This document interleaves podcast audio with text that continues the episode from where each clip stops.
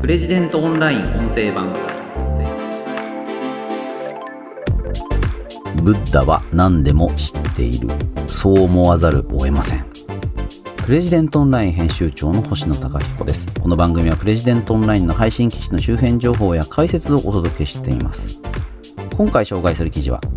褒められた時に三流は調子に乗り二流はいえいえという。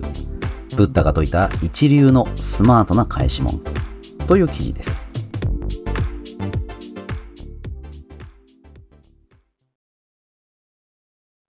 あの、こちらの記事は、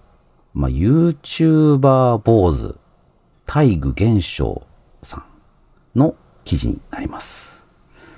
大愚玄章さん、YouTube すごいんですよ。チャンネル登録者57万人、累計1.3億回再生。すごいんです。あの、で、たまにうちに書いてくださっているんですけども、今回のテーマは返し文句。褒められた時にどうするか。三流は調子に乗る。二流は、いやいや、私なんか、と謙遜すると。じゃあ、ブッダはどう説いたのかっていう話ですね。まあ、これ先に答えを言っちゃうと、ありがとうございます。というふうに素直に受け取るっていうね、話なんです。いや、なんか面白くないなと 思うかもしれませんが、ちょっとね、あの、聞いていただきたいんですよね。まずですね、三流の話からちょっとしましょうか。人が褒められた時の反応、3つのパターンがあるということに、太陽さん書かれてます。で、三流は褒められると調子に乗るんだと。褒められると気分が良くなって舞い上がって調子に乗ってしまう。誰でも褒められたら嬉しいものですよね。気分が落ち込んでいるよりは調子に乗っていった方がですね、伸びやすい。だけども、三流の人っていうのは一時的に気分が高揚して、また冷静に戻ってくるんじゃなくて、褒められたことで、俺ってすごいでしょうとなって、一段も二段も高みに上がった気になって選ぶってしまったりすると。これはダメだと。二つ目のパターン、二流ですね。謙遜するんだけれども、まあそれでね、むしろ力んじゃう。いえいえと謙遜するわけですけれども、褒めた方からすれば、せっかく褒めたのにと、残念な気がする。で、褒められ慣れてないので、褒め言葉を素直に受け取れないんだ。だから、いえいえ、私なんかと言ってしまう。でも、そう言いながら褒められたことで変に意識してしまっていて、力んだりする。自意識過剰になっているんじゃないかと。で、三つ目のパターンが一流ですね。一流は褒められると素直に受け入れる。いいところをさらに伸ばそうと努力する。褒め言葉に対してありがとうございます。と素直に受け止め、そこに嫌味もおごりも全く感じさせない。一流は人の行為や褒め言葉を素直に受け取ることができる。調子に乗ったり、卑下することもなく、自分の強みをさらに伸ばしていくことができるんだ。叱られたり褒められたりした時にこそ人間の差が出る。特に褒められた時、人間性が出やすい。一流は褒められても叱られても態度は変わらない。ふてくされたり選ぶったり、そういうことはしない。ありがとうございますと、ありのままの評価をありのままに受け止めることができる。自分自身が捉えている自分の姿と、他人から評価されている自分の姿を常に客観的に見て調整することができて。ブッダは弟子たちに言われやすい人になりさいと説いた。言われやすい人になりなさい。一流は叱られやすいし褒められやすい。だからこそどんどん注意され、どんどん褒められ、そこに一時引っかからないのでどんどん伸びていくと。まあ、おおむねこういうお話なんですよね。いやー、すごい、ブッダ。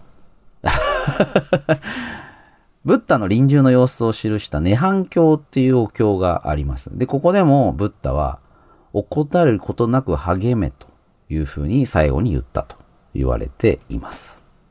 まあ、ここら辺がね、仏教がずっと伸びている。まあ、信じられている。私は仏教徒だっていう人は少ないかもしれませんけれども、仏教っていうのか、まあ、いい教えっていうか参考になるんだっていう人は多いんだと思うんですよね。で、プレジデントでも、まあ、最近は少ないんですけれども、あの、伝統的に仏教に学ぶ、仏教の学びっていうのは特集でよくやってきました。非常によく読まれて人気ですし、僕自身もやっぱすごく学びがありますよね。仏教っていうのはやっぱり深い。まあ当たり前かもしれませんけれども、まあやっぱ日本人の考え方の根底に仏教っていうのは一つ入ってるっていうのはこれ間違いないのかなという気がします。まあ、そんなね、めちゃめちゃ長い歴史があるわけじゃないですよね。聖徳太子が持ってきてどうこうってことですからね。2000年足らずの歴史なのかなと思いますけども、かなり深く日本人の考え方に入ってるような気がしますよね。で、あとですね、ブッダが示した努力の方向性4つあるんだっていうお話もあるので、これもちょっとご紹介したいなと思います。要は、うん、たゆまぬ努力をすると。まあ、怠らずに励めと。じゃあな、どう励めばいいのかっていうことなんですよね。一つ、今やっている、これまでやってきた悪しきことをやめる努力。悪しきこと。ブッダは私たち人間は平等だと言いました。何において平等であるかというと、愚かさにおいて平等である。愚かさ。どんな人にも大なり小なり悪しき習慣が一つ二つある。まあそういうのは愚かさにおいてみんな同じなんだと。で、若い時は多少悪しきことがあってもあまり気にせず、良きところをどんどん伸ばす。まあ、その方がいいんでしょうと。けれども、年を重ねると、長所よりも短所によって足元を救われることが増える。歴史上の人物もみんなそうなんだ。若い時にその能力を欲しいままに才能を発揮した人が晩年小さな自分の弱点によって大没落していくことはいくつもある。だから年を重ねるごとに今やっている、あるいはこれまでやってきた悪しきことを意識してやめる努力をした方がいい。二つ目、これから先様々な誘惑があっても悪しきことはしない努力。それなりに努力を積み重ねると次第に人生の勝ちパターンが見えてくる。特に若い時からコツコツ努力を重ねて経済的にも安定してくる。そうすると、ふと魔が差してコツコツ真面目を外れてちょっと冒険したくなったりする。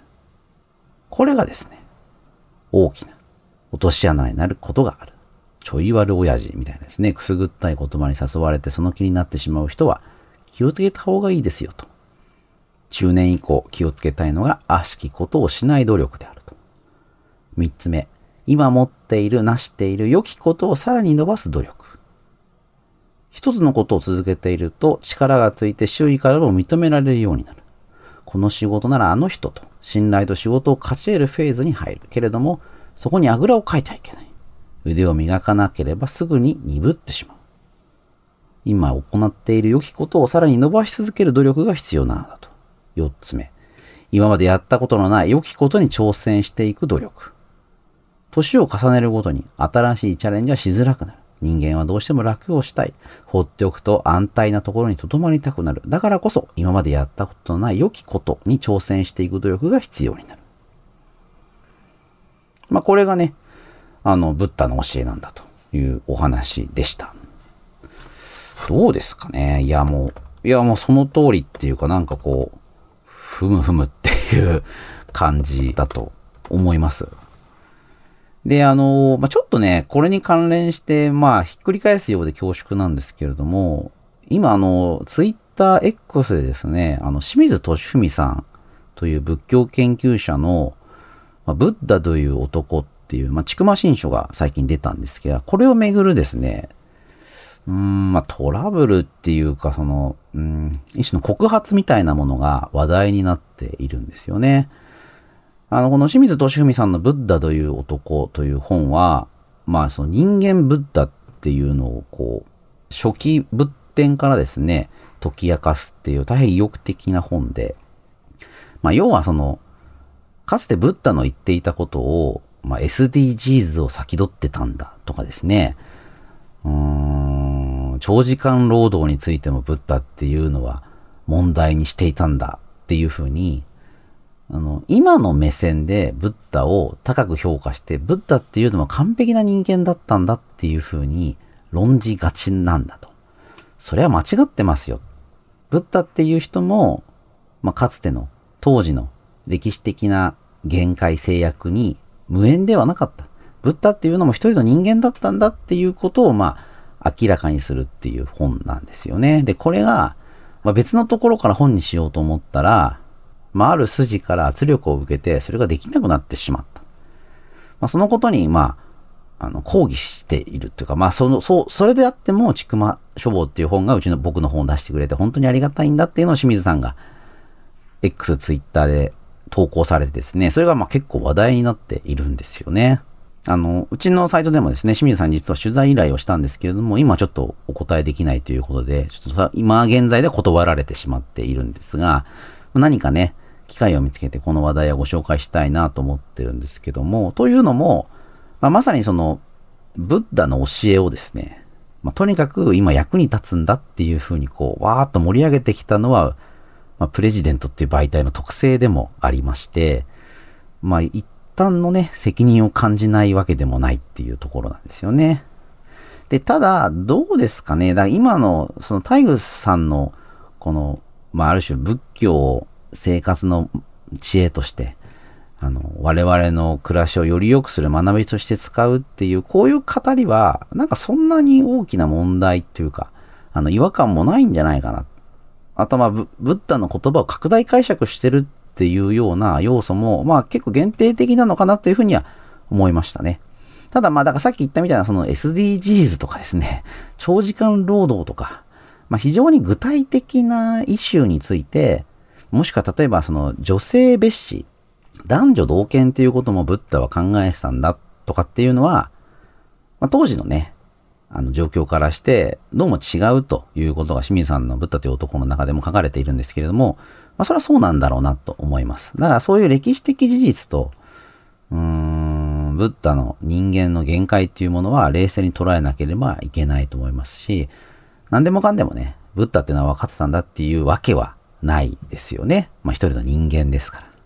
なんだけども、あの、まあ、今回の大悟さんが書かれている内容のような、仏教っていうものをまあ我々がどう捉えるか、どう役立てるかっていうことに関しては、まあ、それほどあの、齟齬はないんじゃないかなと思いました。あの、ぜひね、あの、記事で読んでいただくと、これ、あの、反数してっていうか、こう、じっくりこう、自分の中に入れて読むと、より役に立つことかなと思うので、ご覧いただければと思います。ということで今回は褒められた時に三流は調子に乗り二流はいえいえというブッダが説いた一流のスマートな返し文句という記事を紹介しました。この番組ではお便りを募集しています。今募集しているメールテーマはあなたのおすすめ回を教えてくださいというものです。プレジデントオンライン約250回放送してますけれども、その中でこの回のここが面白かったよというのを教えてください。ペンネーム、お住まいの都道府県を添えて、こちらのメールアドレスまでお送りください。podcast.president.co.jp、podcast.president.co.jp です。また、Apple Podcast の概要欄にもお便りフォームのリンクをお知らせしています。こちらからでも OK です。それではまた次回お会いしましょう。プレジデントオンライン編集長の星野貴彦でした。